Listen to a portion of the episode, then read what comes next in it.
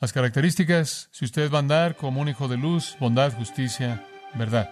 El mandamiento no tenga nada que ver con las cosas que hace. La comisión exhiba lo que hace. Y después finalmente, Él cierra. Y Él cierra con una invitación.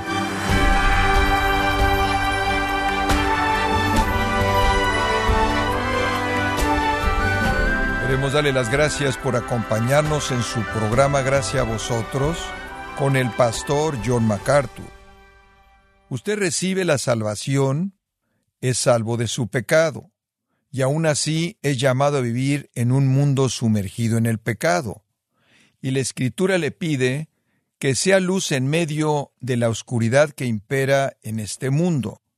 Y la pregunta que muchos creyentes se hacen es, ¿cómo puedo hacer eso?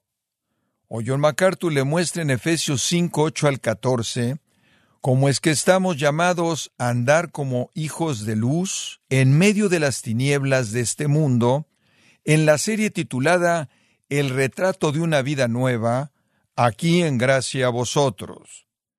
Efesios 5, versículos 8 al 14. Permítame leerle este texto para que tenga el contexto y después dejar que el Espíritu de Dios le hable conforme compartimos pensamientos de él. Efesios 5:8. Porque en otro tiempo erais tinieblas, mas ahora sois luz en el Señor.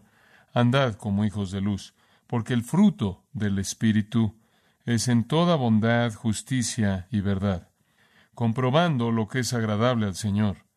Y no participéis en las obras infructuosas de las tinieblas, sino más bien reprendedlas porque vergonzoso es aún hablar de lo que ellos hacen en secreto.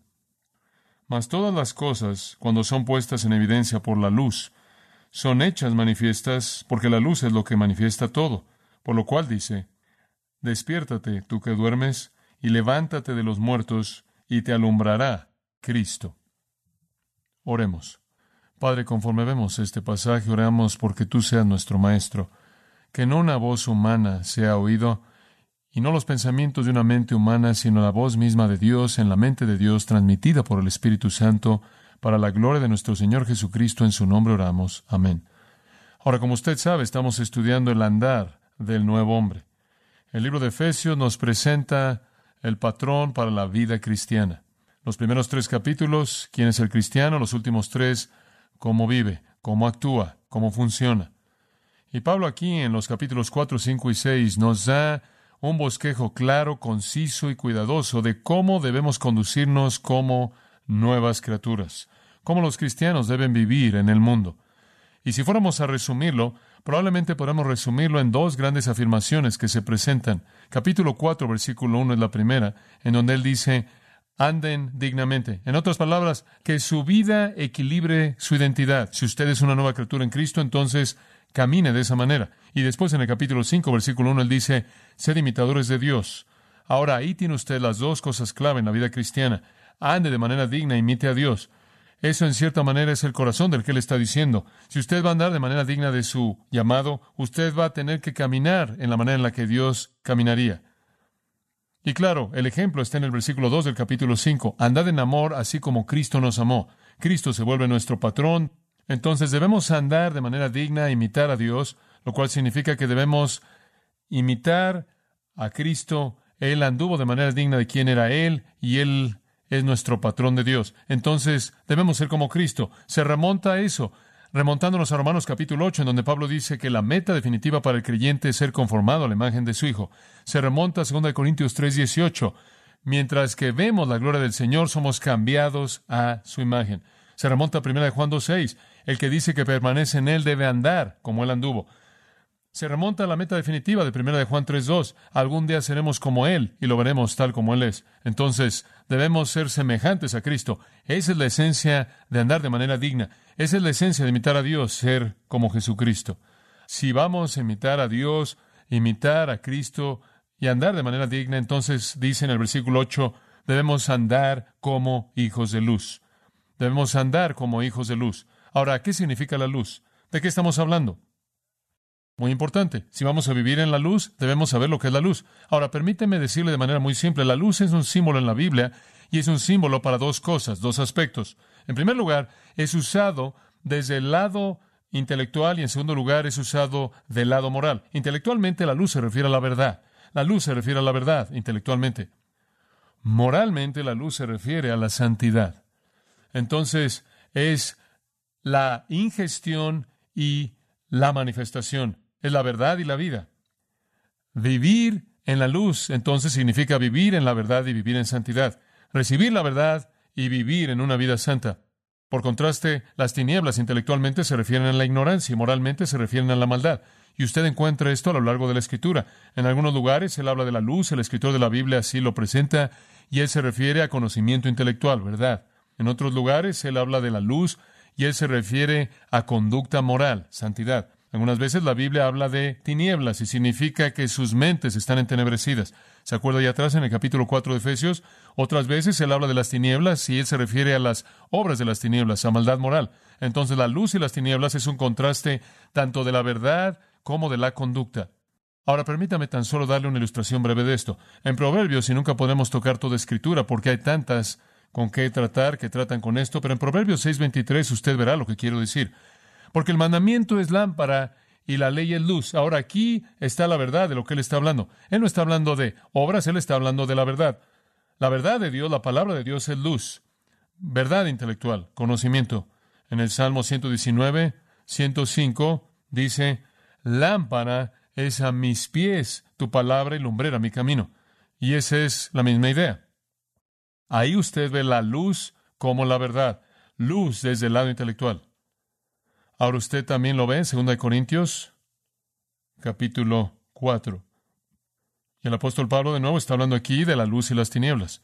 Él dice que él está hablando de personas perdidas en el versículo 3 y después perdido es el antecedente y va al versículo 4 en quienes esto es personas perdidas, en quienes el Dios de este siglo ha cegado el entendimiento de los incrédulos a la luz del Evangelio glorioso. Entonces, luz es conocimiento, tinieblas es estar cegado al conocimiento, cegado al Evangelio.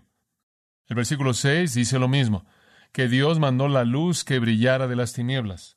La luz ha resplandecido en nuestros corazones para dar la luz del conocimiento de la gloria de Dios en la faz de Jesucristo. La luz es conocimiento y las tinieblas significan ignorancia, falta de conocimiento, nada de conocimiento. Vimos en Efesios 4 en donde Pablo dice que la mente del gentil o la mente pagana, el no regenerado, la mente no salva, está entenebrecida, cegada. En Romanos 1 dice lo mismo. Su necio corazón fue entenebrecido. Entonces la luz intelectualmente significa conocimiento y tinieblas intelectualmente significa ignorancia, una falta de conocimiento. Moralmente usted tiene conducta. Algunas veces la luz y las tinieblas hablan de santidad en piedad. Por ejemplo, en Isaías capítulo 5, para darle una ilustración, versículo 20, es uno muy vívido. Hay de aquellos que llaman a lo malo bueno y a lo bueno malo. Hombre, ese es un sermón para el día de hoy. Hay de aquellos que llaman a lo bueno malo y a lo malo bueno, que llaman a las tinieblas luz y a la luz por tinieblas, que llaman a lo amargo dulce y a lo dulce amargo. Y el punto es que él compara lo bueno y la maldad con luz y tinieblas y él está hablando de conducta. Entonces, algunas veces el concepto de tinieblas tiene que ver con conducta. En Romanos, capítulo 13, vemos una ilustración del Nuevo Testamento de esto. Él dice, la noche está avanzada y se acerca el día. Desechemos, pues, observe esta línea, las obras de las tinieblas. En donde hay tinieblas intelectuales, estarán las obras de las tinieblas. El siguiente versículo dice, no en glotonerías y borracheras, no en lujurias y lascivias, no en contiendas y envidia. Entonces, por un lado, usted tiene el lado intelectual de las tinieblas, no conocer a Dios ni su verdad, lo cual resulta en unas tinieblas morales, haciendo las obras de esas tinieblas. Por otro lado, la luz es conocer la verdad y resulta en vivirla. Ahora, como cristianos, andamos o caminamos en la luz. Ahora, permítame decirlo de manera clara. Si usted es un cristiano, usted anda en la luz. Permítame decirle por qué. Observe primero de Juan, capítulo 1, versículo 5. Dice esto. Este entonces es el mensaje que hemos oído de él. Y os declaramos, aquí viene, que Dios es luz. Y en él no hay ningunas tinieblas. Ahora, Dios es luz y en él no hay ningunas tinieblas. Si usted es un hijo de Dios, usted es un hijo de luz, y si usted es un hijo de luz, no hay tinieblas en usted en absoluto. En otras palabras, cuando usted fue redimido, usted fue redimido de manera plena. No hay tinieblas que queden ahí. No creo que los cristianos andan en las tinieblas. El versículo 7 de Primera de Juan lo dice.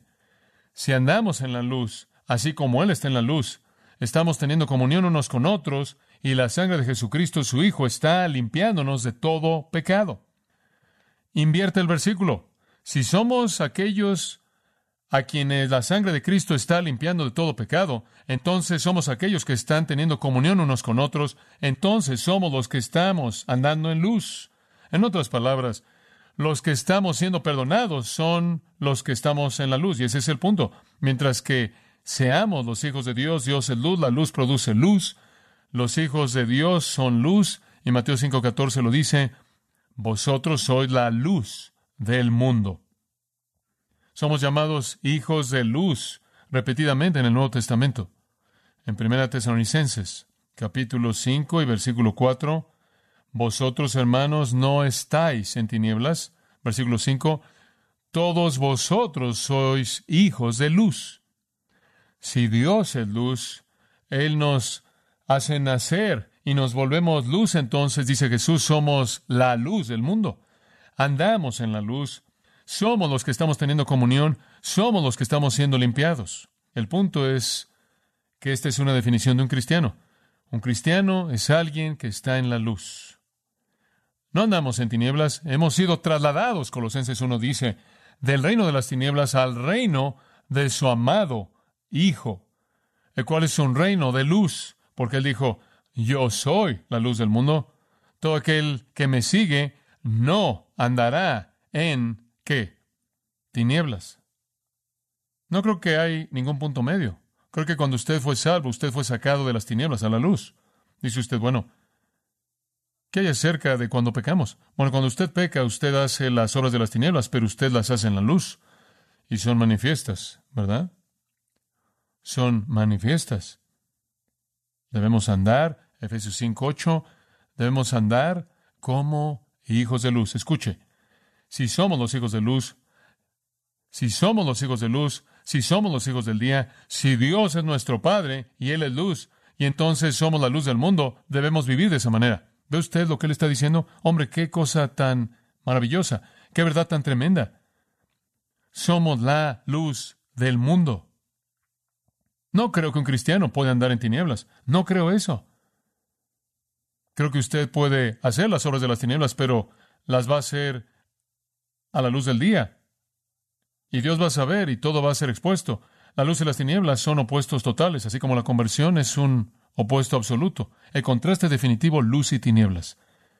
Y vivimos en un mundo que está tan oscuro y está en una necesidad tan desesperada de la luz que demos. Y entonces Pablo dice, andad como hijos de luz. Y Dios nos ha llamado al mundo para ser luz, para mostrar la luz en un mundo oscuro. Y la única manera en la que podemos ser eficaces es andar como hijos de luz. No estar jugando, haciendo las obras de las tinieblas. No debemos tener parte en eso. Segunda de Corintios 6 dice, ¿qué comunión tiene la luz con qué? Con las tinieblas. Cristo con Belial. ¿Qué concordia tiene Dios con los ídolos? ¿Lo ve? Eso es, no, no, tenemos nada que ver con eso. Somos luz. Andad como hijos de luz. Ahí es cuando procede a decir en ese mismo pasaje, limpiaos de toda inmundicia de carne, perfeccionando la santidad en el temor de Dios. En otras palabras, somos luz, vivamos como la luz. ¿Sabe una cosa? Es increíble. Cuando un cristiano peca, es regresar. Él está haciendo las obras de las tinieblas. Cuán torpe, cuán torpe es. Imagínelo de esta manera. Imagínese que hubiera un hombre, imagínese que usted estuviera perdido en una cueva y usted está tratando de encontrar la salida pero está metiéndose en mayor profundidad. La cueva es un laberinto de túneles y demás, y poco después está ahí en el foso de la tierra en algún lugar y no tienen la menor idea de dónde está. Está aterrado, su corazón está latiendo rápidamente, sus ojos están abiertos, pero lo único que puede ver es una oscuridad opresiva que se ve como si fuera líquida. Y en medio de esa oscuridad usted busca por días y días, se vuelven semanas y semanas, se vuelven otra semana, y finalmente usted está sintiendo las paredes frías, sucias, y está incrementándose su temor, y el temor está incrementándose, y después en algún lugar hay un punto de luz y usted se mueve hacia la luz y usted está caminando a tientas, no sé que caiga en un foso más profundo y finalmente la luz comienza a irrumpir y se vuelve una salida y usted sale corriendo de ahí con la fuerza que le queda y usted está en la luz del día y el sol está brillando sobre usted y usted conoce una libertad como ninguna otra libertad que concebía que fuera posible antes de una situación tan terrible. Y después, no poco tiempo después, usted decide que hay varias cosas en la cueva que usted disfrutó y entonces regresa ahí, torpe, torpe.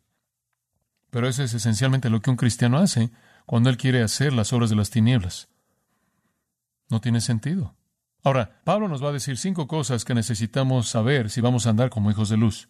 Cinco cosas que necesitamos saber, muy prácticas. Número uno, el contraste. El contraste de los hijos de luz. Y es un contraste muy simple, hermoso, versículo 8. Porque en otro tiempo erais tinieblas, mas ahora sois luz en el Señor, andad como hijos de luz. Eso no es algo extraordinario, no nos sorprende que nos pida que andemos como hijos de luz cuando Él acaba de decir que eso es lo que somos. Él simplemente está diciendo, sean lo que son, y les he dicho esto antes. La vida cristiana es simplemente volverse lo que usted es. Eso es lo que es. Vivir al nivel de su identidad, ser quien es usted. Entonces Él dice, este es el contraste. Eran eso, ahora son esto. Vivan como lo que son, no como lo que eran. Muy poco diferente de Romanos 6:16. Cedían a obedecer a alguien y obedecían. Esta es su identidad. Entonces vívanla. Esto es lo que eran, entonces actúen. Ahora observe el versículo 8 por un momento. Erais tinieblas en el pasado. Este es tiempo pasado. Esto está en el pasado. Ahora regrese usted a Efesios capítulo 2, ¿se acuerda? Y él dice, estabais muertos en vuestros delitos y pecados, versículo 1, en el versículo 2, en el pasado andabais conforme al príncipe de la potestad del aire, conforme a la corriente de este siglo, el espíritu que opera en los hijos de desobediencia, vivían, versículo 3, en el pasado en los deseos de la carne, cumpliendo los deseos de la carne y de la mente, y erais por naturaleza hijos de ira, eso es algo del pasado. En el capítulo 2, versículo 2, él dice, estaban sin Cristo, ajenos de la ciudadanía de Israel, extraños de los pactos de la promesa, sin esperanza y sin Dios en el mundo, pero ahora, versículo 3, en Cristo Jesús, ¿lo ve? Tantas veces en Efesios usted tiene eran, pero ahora son, y por cierto, amados, así es a lo largo del Nuevo Testamento, eran y ahora son, entonces vivan lo que son. Eso, de hecho, podría ser afirmado como la tesis de las epístolas del Nuevo Testamento. Eran, ahora son, vivan lo que son. Eso es todo lo que le está diciendo. Ahora quiero que observe algo muy interesante en Efesios 5.8. Eran tinieblas. ¿Se da cuenta de que él no dijo estaban en tinieblas? Él dice eran tinieblas. Usted no es tan solo una víctima del sistema de Satanás, usted es un contribuyente, ¿lo ve? Usted era tinieblas. Usted ahora es luz. En otras palabras, sea cual sea el dominio en el que estamos, somos de ese dominio. ¿Lo ve? Somos una parte. Somos ese sistema. No hay sistema de maldad en el mundo fuera de las tinieblas de los individuos que están en ese sistema, sean demonios u hombres. No hay sistema de luz en el mundo fuera de aquellos que son la luz del mundo, sea Cristo o sean de Cristo. Entonces no solo somos víctimas, somos contribuyentes. Y si éramos tinieblas, pero ahora luz en el mundo y ese es el único lugar en donde la luz está. Entonces debemos andar como hijos de luz. Debemos andar como hijos de luz. Estamos andando como la luz de cualquier manera. Más vale que actuemos como hijos de luz. Ahora le quiero recordar que las tinieblas aquí tanto abarca lo intelectual como lo moral, y entonces la luz, así es, no es solo lo que conocemos, es lo que somos, así como las tinieblas es lo que no conocemos y lo que no hacemos. La luz es lo que conocemos y lo que hacemos. Ahora permítame mostrarle algo comparando estos dos y dándole el contraste. Cuatro características de personas que son tinieblas que pueden ser observadas. ¿Está listo? Van a venir rápidamente. Número uno, usted hacía la obra de Satanás. Es verdad de la gente en las tinieblas que hacen las obras de las tinieblas. Usted hacía las obras de Satanás. El versículo 11 habla de las obras infructuosas de las tinieblas. Una persona en las tinieblas, una persona que es tinieblas, hace obras que son tinieblas. Esto es, son ignorantes y son impíos no muestran conocimiento de Dios y no muestran vida de Dios en el corazón y en el alma. Entonces, en primer lugar, hacen las obras de Satanás. Y por cierto, si usted lee Juan 8:44, eso es exactamente lo que Jesús dice. Usted hace lo que hace porque Ustedes son de su padre el diablo. Entonces, si usted está en las tinieblas, usted hace las obras de aquel de quien Lucas 22:53 llama la potestad de las tinieblas. Satanás es llamado el poder de las tinieblas. Entonces, cuando usted funciona en las tinieblas, usted es capacitado por Satanás, usted hace sus obras. Y sabe una cosa, es difícil para la gente ver esto. Es difícil para el hombre amable, promedio, ahí en la cuadra, darse cuenta de que él es capacitado por Satanás. La gente dice, bueno, él no tiene espuma en la boca y se cae, él no tiene siete demonios y se está revolcando y todo esto. No, pero como puede ver, todo es cuestión de grado. Es el mismo Satanás controlando el sistema. Simplemente hay maneras diferentes de hacerlo con diferentes individuos. Mismo problema, es solo cuestión de grado.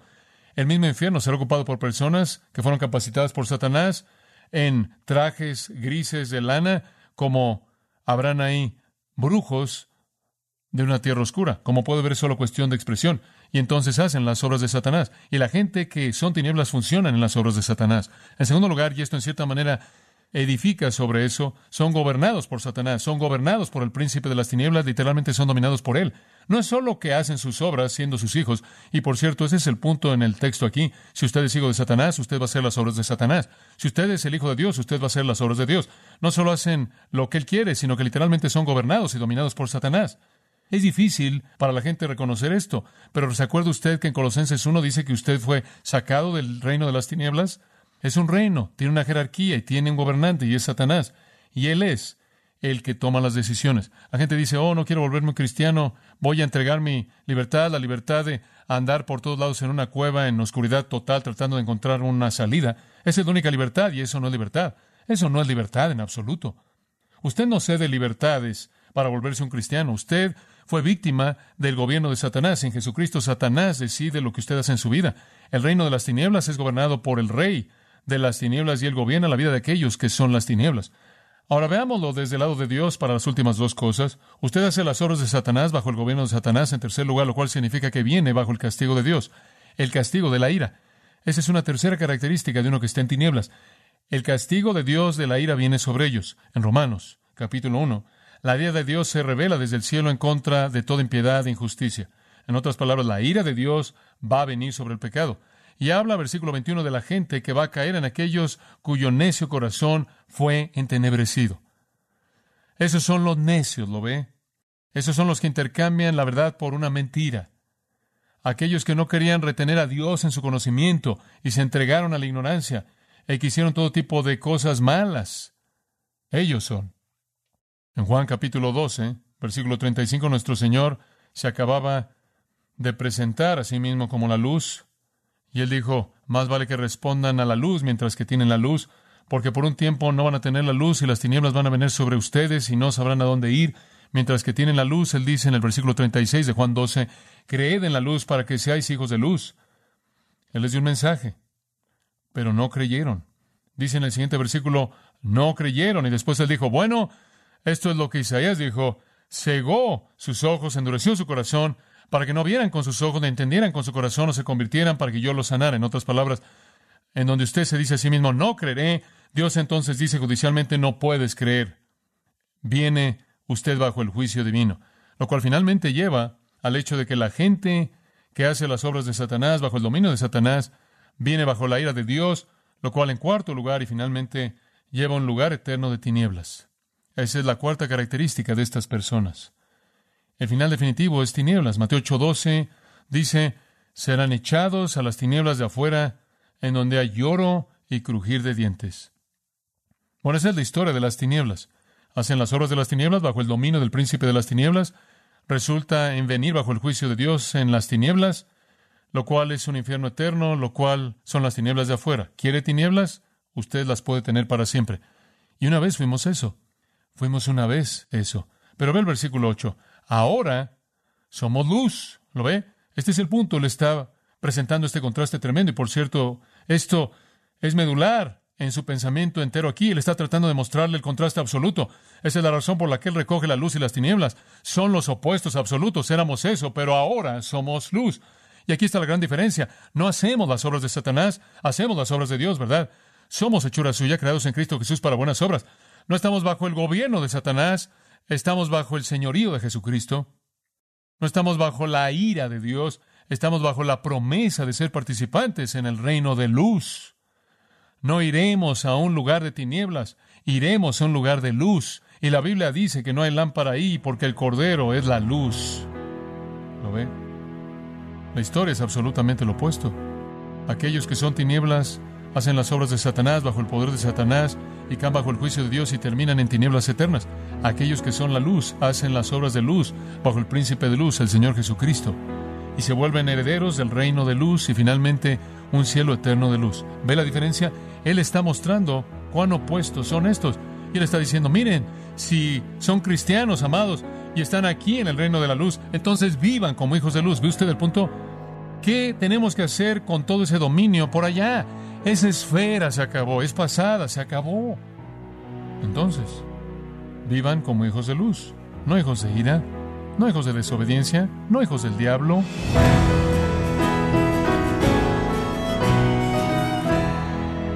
Ha sido John MacArthur mostrándonos cómo tener una relación viva y dinámica con Jesucristo, dado que ya no estamos en la oscuridad, cegados a la realidad del Evangelio. Hoy vivimos a la luz del conocimiento del Hijo de Dios en la serie El retrato de una vida nueva, en gracia a vosotros. Estimado oyente, tenemos a su disposición el libro Doce Mujeres Extraordinarias, escrito por John MacArthur, donde nos enseña lecciones espirituales extraídas de las pruebas y triunfos de estas mujeres que dejaron su marca en la historia bíblica. Puede obtenerlo visitando nuestra página en gracia.org o en su librería cristiana más cercana. Y le recuerdo que puede descargar todos los sermones de esta serie El retrato de una vida nueva, así como todos aquellos que he escuchado en días, semanas o meses anteriores, y también tenga presente que puede leer artículos relevantes en nuestra sección de blogs, ambos en gracia.org.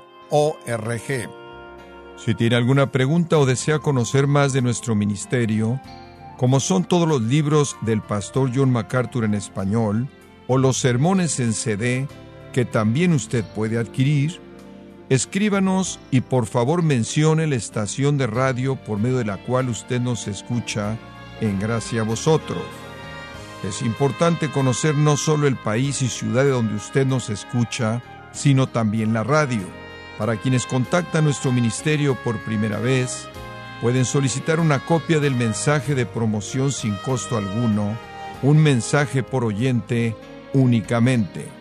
Si usted vive en los Estados Unidos o Puerto Rico, escríbanos a Gracia Vosotros, P.O. Box 4000, Panorama City, California 91412. O puede escribirnos a través del siguiente correo electrónico radio arroba gracia.org. Y queremos agradecerle desde el fondo de nuestro corazón su tiempo y sintonía, y en nombre de John MacArthur y del personal de este organismo, invitarle para que nos acompañe en la próxima edición y así juntos continuar desatando la verdad de Dios un versículo a la vez, en gracia a vosotros.